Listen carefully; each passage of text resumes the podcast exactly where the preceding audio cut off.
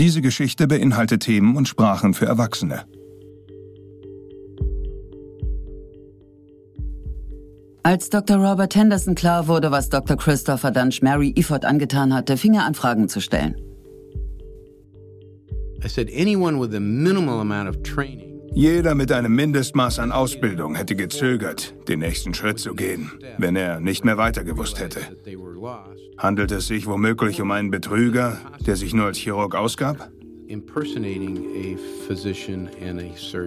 Er ging der Sache auf den Grund.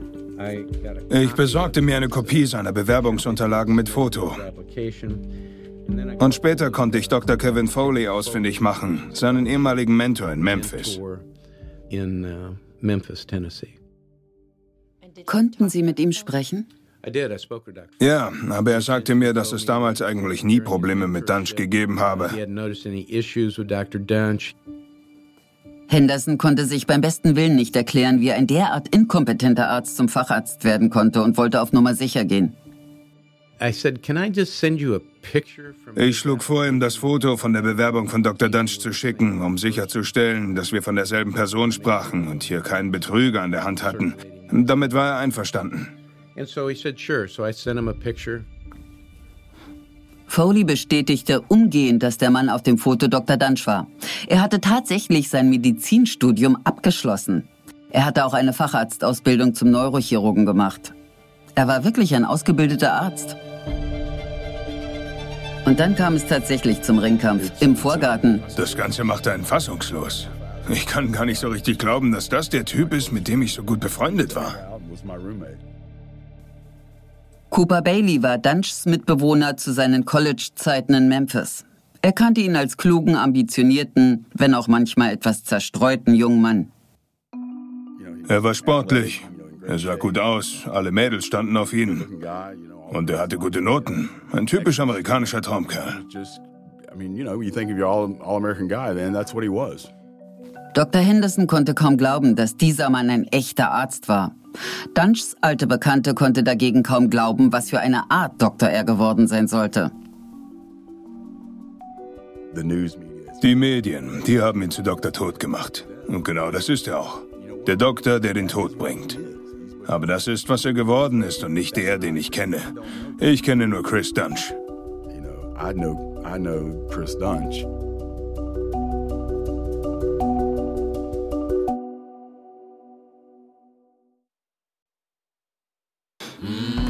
Mein Name ist Daniela Tua und das ist Dr. Tod von Wandering.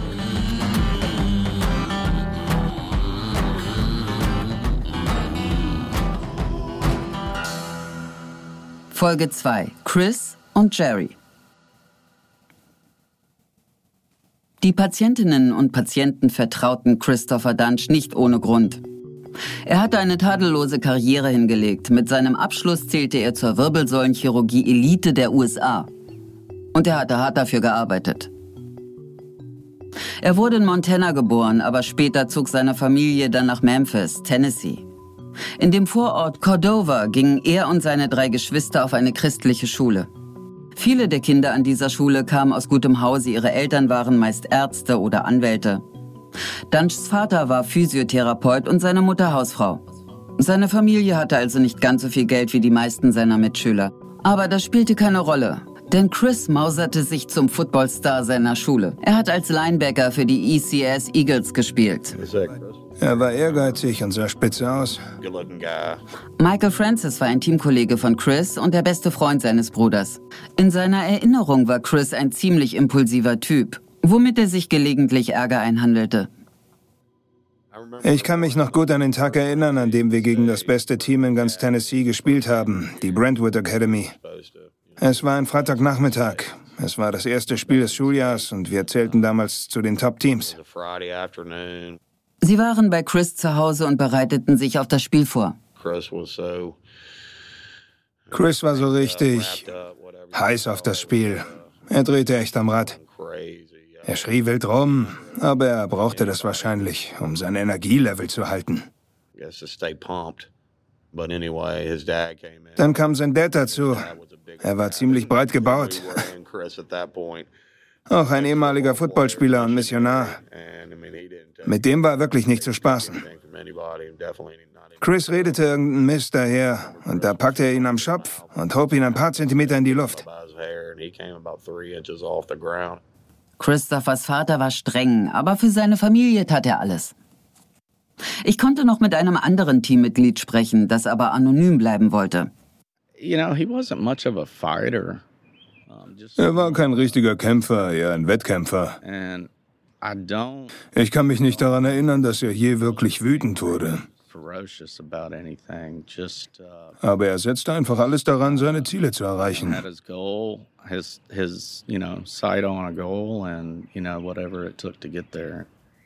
Bei einer Sache waren sich alle einig.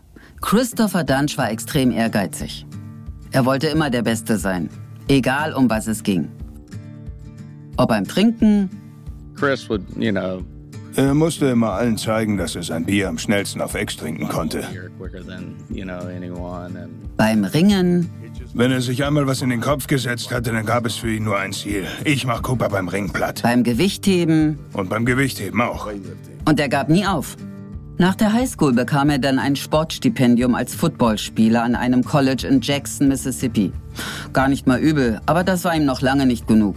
Er hatte sich ein noch größeres Ziel in den Kopf gesetzt. Er wollte für die Mannschaft der Colorado State University spielen, eine der Erstligamannschaften im Unisport. Er wurde zwar nicht direkt genommen, aber er gehörte zu den wenigen Spielern, die sich beim offenen Probetraining durchsetzen konnten. So lernte er auch Chris Dozois kennen. Also Dunch und ich waren beide Linebacker und mussten als Neulinge noch unseren Platz im Team finden. Das war unser gemeinsamer Nenner. Wir haben dann beschlossen, uns ganz in Rocky Balboa-Manier gemeinsam auf die kommende Saison vorzubereiten. Wir haben also zusammen trainiert und da bekam ich einen ganz guten Eindruck von seiner Arbeitsmoral.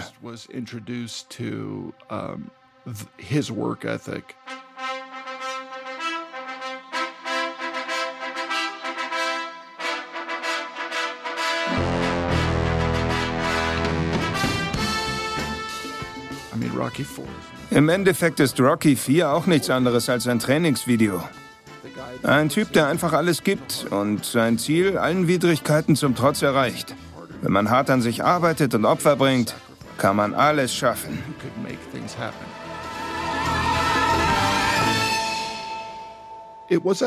Chris hat mich richtig angespornt.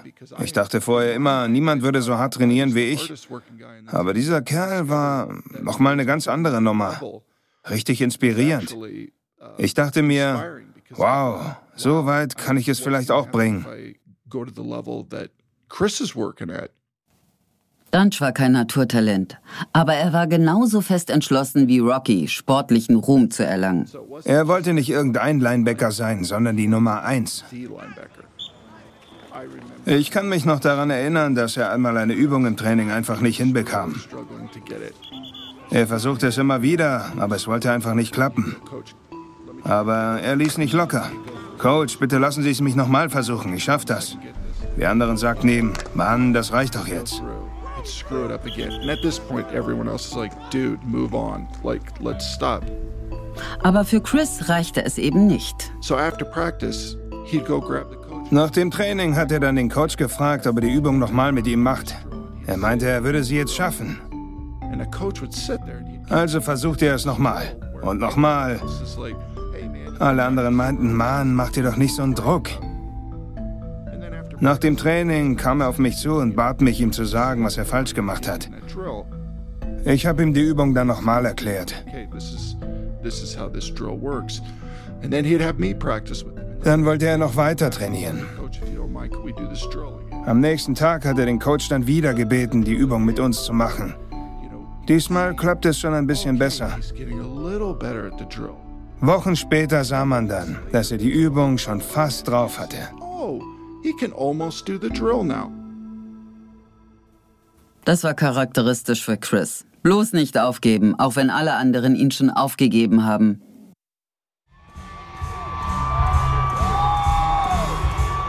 Dozois und Dunge arbeiteten während der Sommerferien im Sicherheitsdienst eines Freiluft-Amphitheaters. Einmal rief Dunge Dozois an und fragte, ob er ihn mit zur Arbeit nehmen könne.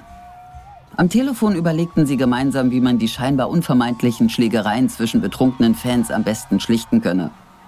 Dunge meinte, das sei für ihn ein Kinderspiel, weil er ein Top-Ringer sei. Ich scherzte, Alter, du bist doch eine Niete. Und er legte sofort auf. Seltsamer Kerl. Kaum zu glauben, aber kurz danach stand Dunch in T-Shirt und Shorts vor Dozois Tür. Er stand so vor mir und meinte, komm raus, wir ringen jetzt. Ich sagte nur, dein Ernst? Du bist jetzt echt hierher gefahren, nur um zu ringen? Und er, doch, ich will dir beweisen, wie gut ich ringen kann. Und dann kam es tatsächlich zum Ringkampf. Im Vorgarten. Er war ein katastrophaler Ringer. Ich hatte ihn ziemlich schnell am Boden und er tat so, als wäre er ausgerutscht. Er wollte dann nochmal von vorn beginnen. Als ich ihn wieder zu Fall brachte, fingen meine Brüder schon an, sich über ihn lustig zu machen. Dann ist er beleidigt in Richtung Auto abgedampft. und wir sind ins Haus gegangen. Zehn Minuten später stand er dann schon wieder vor meiner Tür und wollte es nochmal versuchen. Er meinte, jetzt wüsste er, was er falsch gemacht hatte.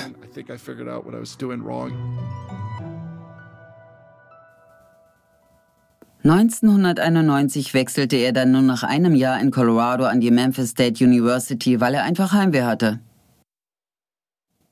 Das ständige Hin und Her brachte einen großen Nachteil mit sich. Er durfte nicht mehr für die Footballmannschaft des Colleges spielen. All die harte Arbeit und nun das. Er rief Dosor an. Ich konnte an seiner Stimme hören, dass er geweint hatte. Das Sprechen fiel ihm schwer und erst da wurde mir klar, wie wichtig ihm das Ganze war. Aber seine Rückkehr nach Tennessee bedeutete zumindest, dass manche alte Freundschaften wiederbelebt wurden. Cooper Bailey hatte ihn schon seit Jahren nicht mehr gesehen, als er ihn plötzlich in einer Bar traf. Wir trafen uns zufällig da und brachten uns erstmal auf den neuesten Stand. Dunch und Bailey gründeten eine WG. Sie mieteten ein Haus mit einigen anderen nahe der Uni. Laut Bailey war Dunch ein angenehmer Mitbewohner. Mit einer kleinen Macke. Wie das junge Kerle ebenso machen. Wir gingen regelmäßig aus und glühten meistens bei uns vor. Wenn wir dann los wollten, jedes Mal dasselbe. Chris rannte durchs Haus und rief, wo sind meine Schlüssel? Wer hat meine Schlüssel versteckt? Ich finde meine Schlüssel nicht. Das passierte so oft, dass es schon zum Running Gag wurde. 20 Minuten später. Er sucht immer noch und wir anderen wollen endlich los. Dann beschuldigte er uns immer, wir hätten seine Schlüssel absichtlich versteckt. Als wir uns dann endlich Richtung Tür bewegten, stellten wir fest, na was wohl, dass die Schlüssel noch steckten. Jedes Mal das gleiche Spiel. Irgendwann sagte ich zu ihm direkt, die stecken noch in der Tür, Mann. Solche Sachen eben. Er scherzt auch oft darüber, dass er irgendwann als Arzt seinen Patienten den Kopf abschneiden würde. Wir machten uns immer darüber lustig, dass wir uns niemals von ihm behandeln lassen würden. Wenn er dann fragte, warum, sagte ich zu ihm, weil du genau die Sorte Arzt bist, die einem aus Versehen mal eine Hirnleitung durchtrennt.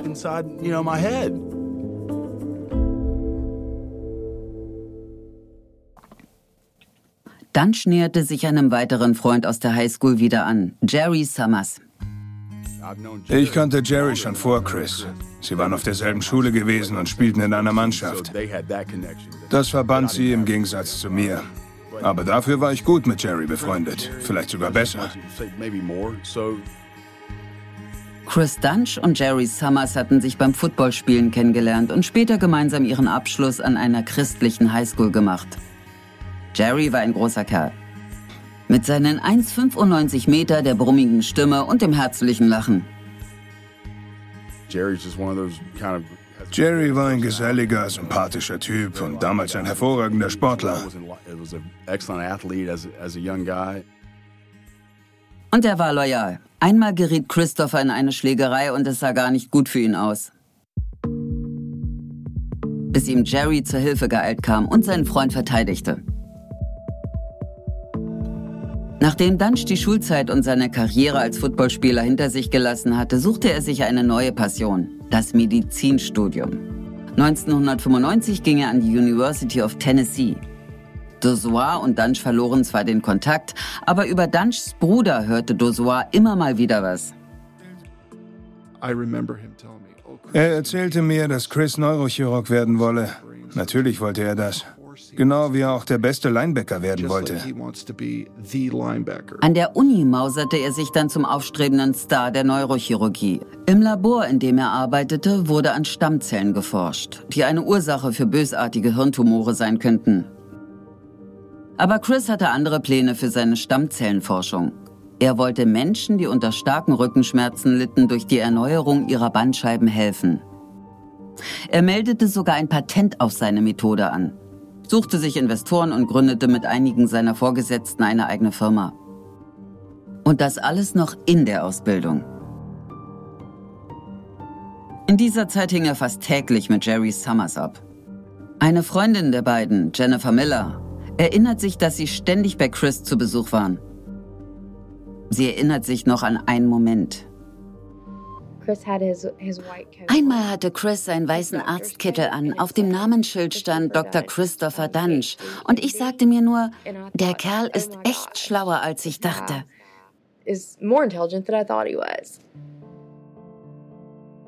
Chris kümmerte sich um seinen Laborjob und Jerry kümmerte sich um Chris. Denn der hatte absolut kein Orientierungsvermögen und genauso wenig Sinn für Geld. Sie waren schon ewig miteinander befreundet. Was immer Chris brauchte, Jerry hat's einfach für ihn gemacht. Hatte Jerry eigentlich auch einen Job?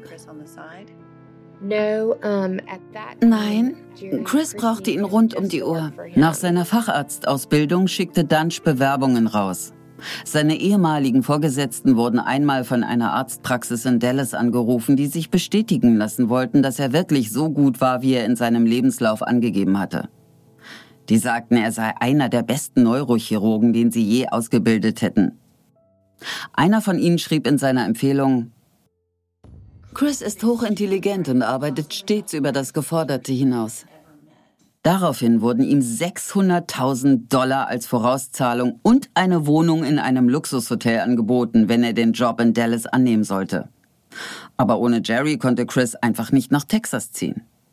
Well, naja, er brauchte eh Hilfe beim Umzug. Und dann hat er mir angeboten, in Dallas für ihn zu arbeiten und ihm vielleicht beim Aufbau einer Praxis zu helfen. Was waren das für Aufgaben, die Sie für ihn erledigen mussten? Hauptsächlich Werbung für ihn und seine neue Praxis. Und all das Organisatorische, was so anfiel. Hat er sich sehr auf Sie gestützt? Manchmal. Sowohl bei Chris als auch bei Jerry gab es zu diesem Zeitpunkt ein paar Veränderungen im Liebesleben. Chris hatte etwas mit einer Frau namens Wendy Young. Sie wurde schwanger und zog zu ihm nach Dallas. Und Jerry hatte Jennifer Miller gerade seine Liebe gestanden.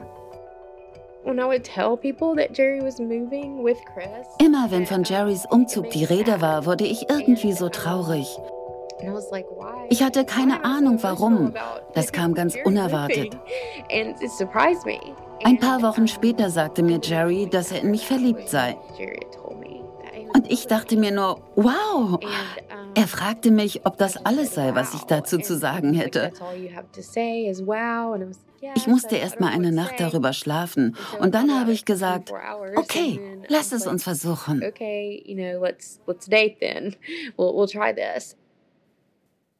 Das Timing hätte durchaus besser sein können. Aber Jerry folgte Chris nach Dallas. Wir arbeiteten gemeinsam auf Chris Praxiseröffnung hin. Die Klinik in Dallas stellte jemanden ein, nur um Chris zu promoten und ihn mit anderen Ärzten bekannt zu machen.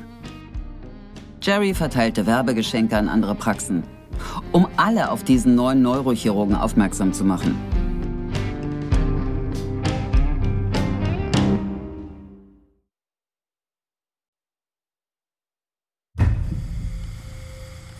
In seinen ersten Monaten in Dallas führte Dunch nur ein halbes Dutzend Operationen durch. Vor Jerry tat er aber so, als wäre er gerade dabei, ein Imperium aufzubauen. He was looking forward to uh, Er konnte es kaum abwarten, in Dallas groß rauszukommen und richtig mm, erfolgreich zu werden. Jerry versuchte auch Chris Privatleben zusammenzuhalten. Dunch war einfach total vergesslich. Er ließ ständig seine Stifte offen rumliegen und ruinierte damit die Möbel im Hotel. Und Chris, you know, kept wrecking his Chris fuhr ein Auto nach dem anderen kaputt. get him, you know, dropped off. Jerry brachte sie dann in die Werkstatt. Er war hauptsächlich damit beschäftigt, die Schäden zu reparieren, die Chris andauernd anrichtete. Nur damit der nicht gefeuert wurde. Damals waren Dunchs Vorgesetzte noch sehr glücklich, ihn mit an Bord zu haben. Im September 2011 wurde er sogar in einem Fachartikel über Rückenschmerzen in der Klinikzeitung zitiert. Es gab sogar schon Gerede darüber, Plakate mit seinem Gesicht zu bedrucken. Christopher Dunn schien ganz klar eine schillernde Karriere als Neurochirurg bevorzustehen. Jennifer Miller kam zu dieser Zeit ab und zu am Wochenende nach Dallas, um Jerry zu besuchen. Sie telefonierten regelmäßig. Aber dieser eine Anruf kam eher unerwartet.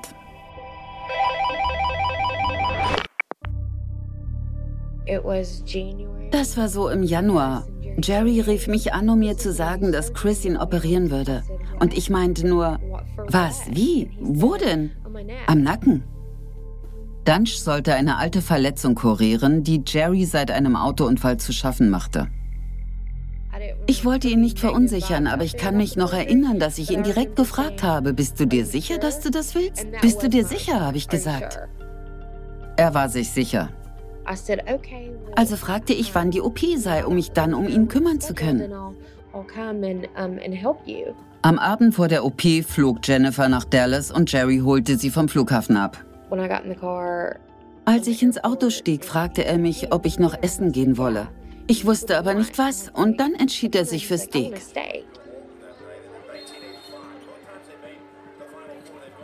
Sie gingen in ein Restaurant, saßen an der Bar und schauten sich ein Basketballspiel an. Gegen 21 Uhr fuhren sie zu Chris nach Hause und Jennifer unterhielt sich mit ihm über Jerrys OP.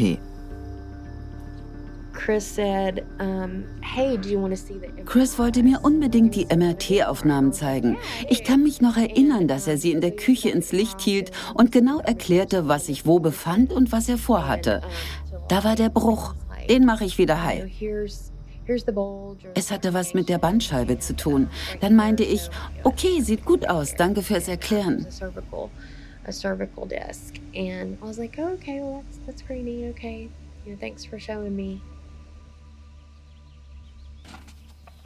Am nächsten Morgen wollte Jennifer Jerry wecken.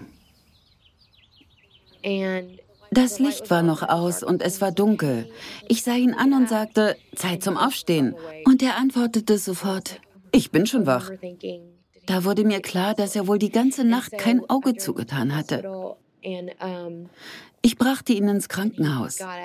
Zum Abschied gaben wir uns einen Kuss und er sagte, ich liebe dich. Und ich antwortete, ich dich auch bis in ein paar Stunden.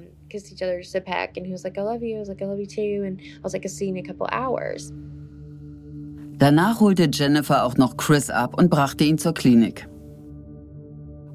Ich fuhr zurück nach Hause und ich hatte irgendwie kein gutes Gefühl bei der Sache. Während Jerry im OP lag, traf sich Jennifer mit Dunchs Freundin Wendy. Plötzlich bekam ich einen Anruf von Jerrys Mom. Sie fragte, wo bist du? Und ich meinte, dass ich mit einer Freundin um die Ecke beim Mittagessen sei. Und dann sagte sie nur, Jerry liegt auf der Intensivstation. Als Jerry aus der Narkose aufwachte, konnte er seinen Körper vom Hals abwärts nicht mehr spüren. Chris behauptete, dass er wegen irgendwelcher Komplikationen viel Blut verloren hätte und bald alles wieder in Ordnung wäre. Chris. Gegen Mitternacht wollte Chris ihn noch ein zweites Mal operieren. Um, and the house. Zu Hause hatte er mir so gegen 22 Uhr erklärt, dass die Schwellung an der Wirbelsäule nicht weggehe und er den Druck lindern müsse. and I need to alleviate the pressure. Da hatte er nicht Unrecht. Die Schwellung drückte auf Jerrys Wirbelsäule. Das lag daran, dass Dunch mehrere Gefäße bei der OP verletzt hatte und um die Blutung zu stoppen, hatte er einen künstlichen Schwamm verwendet. Beziehungsweise mehrere davon. Und die pressten jetzt auf Summers Wirbelsäule. Außerdem hatte er so viel Knochen entfernt, dass Jerrys Wirbelsäule seinen Kopf nicht mehr stabil halten konnte. Ein anderer Chirurg versuchte den Schaden noch irgendwie zu begrenzen, doch es war zu spät. Dunch sagte Jerrys Mutter am Telefon, dass es zwar Komplikationen gegeben habe, aber dass in einer Woche alles wieder beim Alten wäre. Als Chris in Jerrys Zimmer kam, blieb Jerry ganz ruhig. Genau wie immer. Er schrie ihn nicht an, nichts dergleichen. Und Chris sagte nur, das ist nur vorübergehend, nur vorübergehend. Es wird wieder abschwellen. Wir müssen nur abwarten.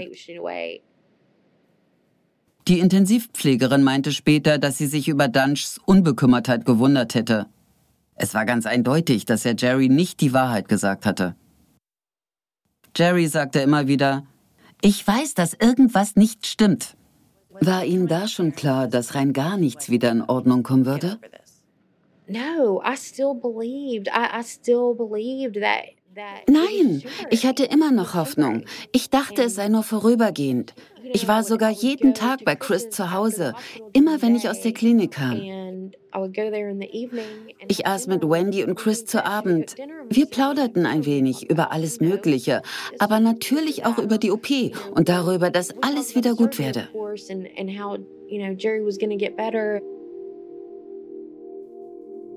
Jerry war tagelang ans Bett gefesselt. Er war erst wütend, dann deprimiert. Manchmal weinte er auch. Er wusste genau, dass Chris ihm etwas verschwieg. Er sagte immer und immer wieder, ich will sterben, bitte, ich will sterben.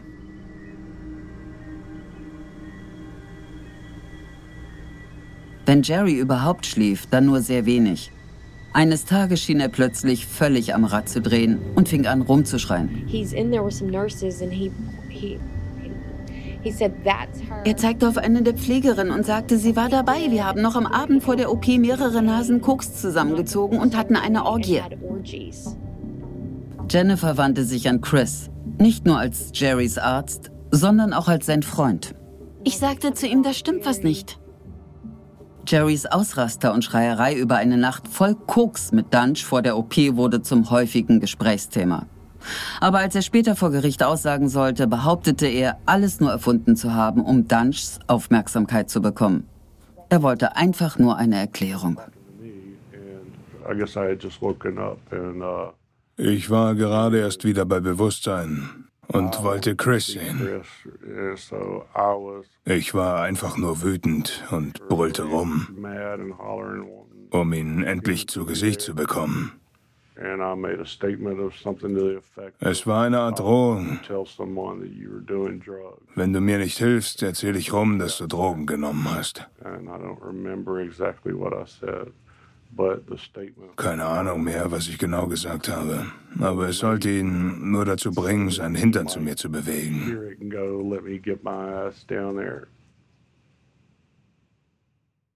Kurz darauf kam Jerrys Mutter nach Dallas. Jennifer und sie verstanden sich immer schlechter. Irgendwann dann so schlecht, dass sie Jennifer von Jerrys Besucherliste streichen ließ. Ich wurde tatsächlich aus der Klinik verbannt. Jennifer flog zurück nach Tennessee, verwirrt und mit gebrochenem Herzen. Kurze Zeit später erfuhr Jerry, dass er für immer im Rollstuhl sitzen und sein Leben voraussichtlich in einem Pflegeheim verbringen würde. Schien Chris je bestürzt über den Ausgang der OP?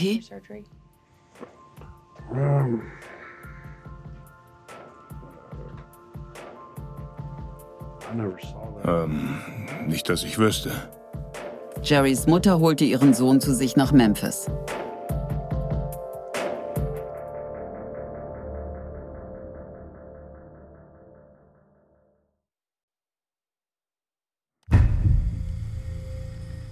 Jennifer wollte Jerry so bald wie möglich wiedersehen, aber sie kannte seinen genauen Aufenthaltsort nicht. So vergingen ganze fünf Monate. Ich wusste, dass er wieder in Memphis war, aber wo genau er sich befand, wurde vor mir geheim gehalten. Ich habe wirklich versucht, darüber hinwegzukommen und mein Leben weiterzuleben. Doch dann meldete sich die Familie seines Vaters bei mir. Sie erzählten mir, dass es nicht gut um Jerry stehe und dass ich ihn besuchen solle.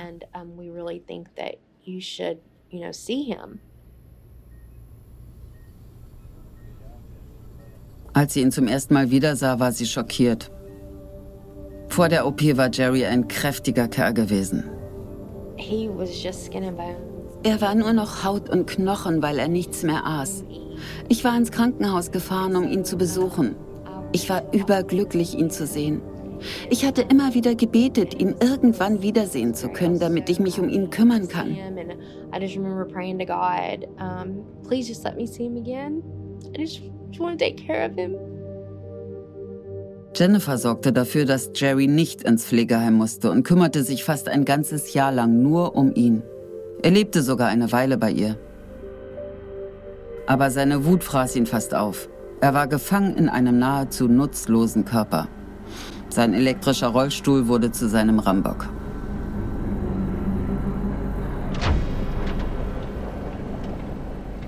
He gained all his weight back because he started eating again. Als er wieder gescheit aß, wog er irgendwann wieder um die 100 Kilo und sein Rollstuhl war mindestens genauso schwer. So ein Teil kann 20 Stundenkilometer fahren und damit rammte er dann Dinge aus Glas oder Metall oder sogar Menschen. Ich habe immer noch Narben davon. Es wurde alles zu viel für Jennifer. You know, you, you hurt the ones you love. Die Menschen, die man am meisten liebt, verletzt man oft am stärksten. Er ließ all seinen Schmerz an mir aus, all seinen Frust über das, was in seinem Leben geschehen war, über all die Menschen, die ihn im Stich gelassen hatten. Er war einfach nur wütend.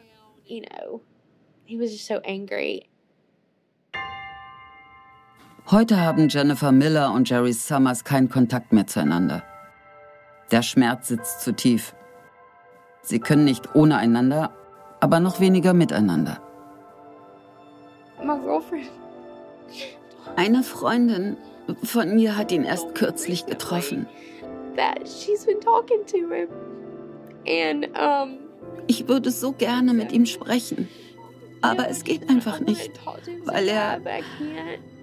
Ach, keine Ahnung. I don't know. Jerry will partout nicht über Chris sprechen. Als ihn einer der Anwälte auf Dunge ansprach, fiel es ihm schwer, die richtigen Worte zu finden. Welche Aktivitäten vermissen Sie? Ähm.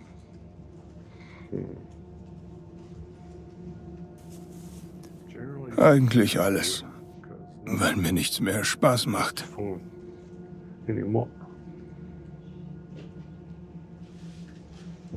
Wie stehen Sie in Bezug zu Chris?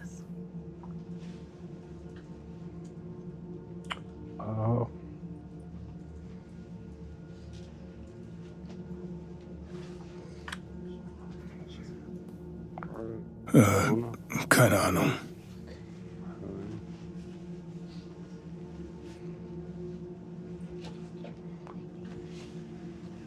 Fällt es Ihnen schwer, darüber zu sprechen? Ja.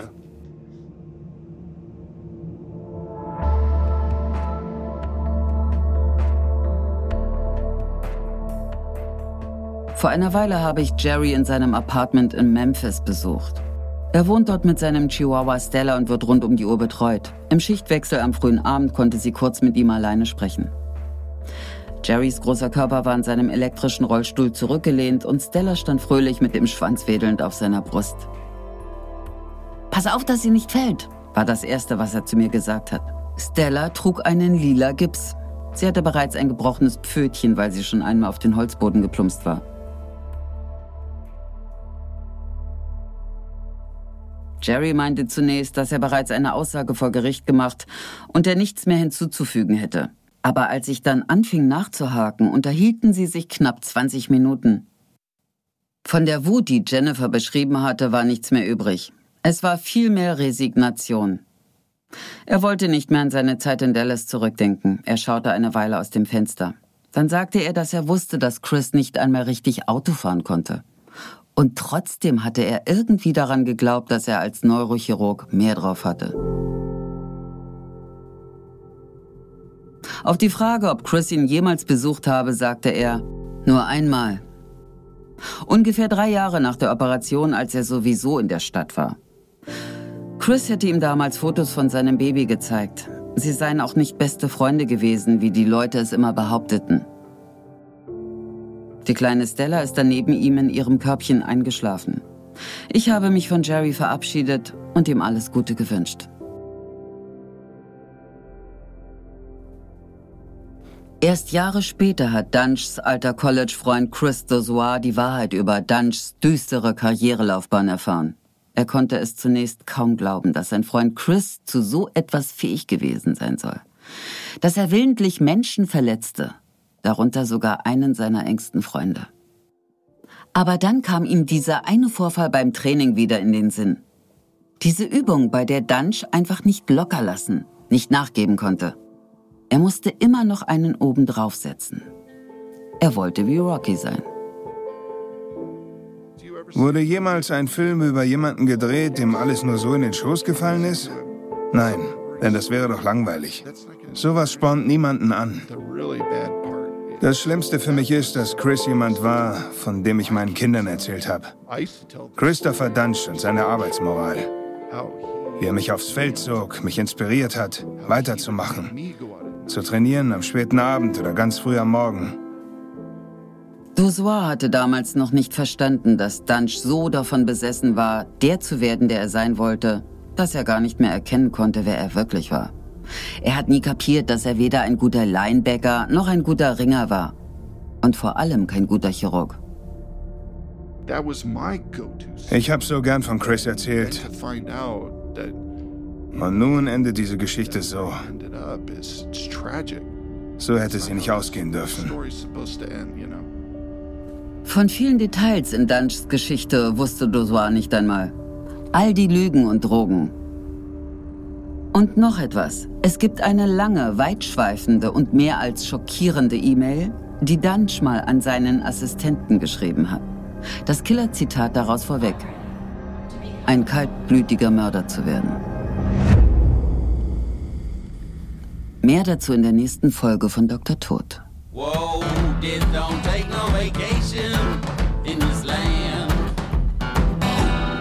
Das ist Wanderys zweiter von sechs Teilen von Dr. Tod, einer investigativen Miniserie über ein System, das nicht in der Lage war, 33 unschuldige Menschen in Dallas zu schützen.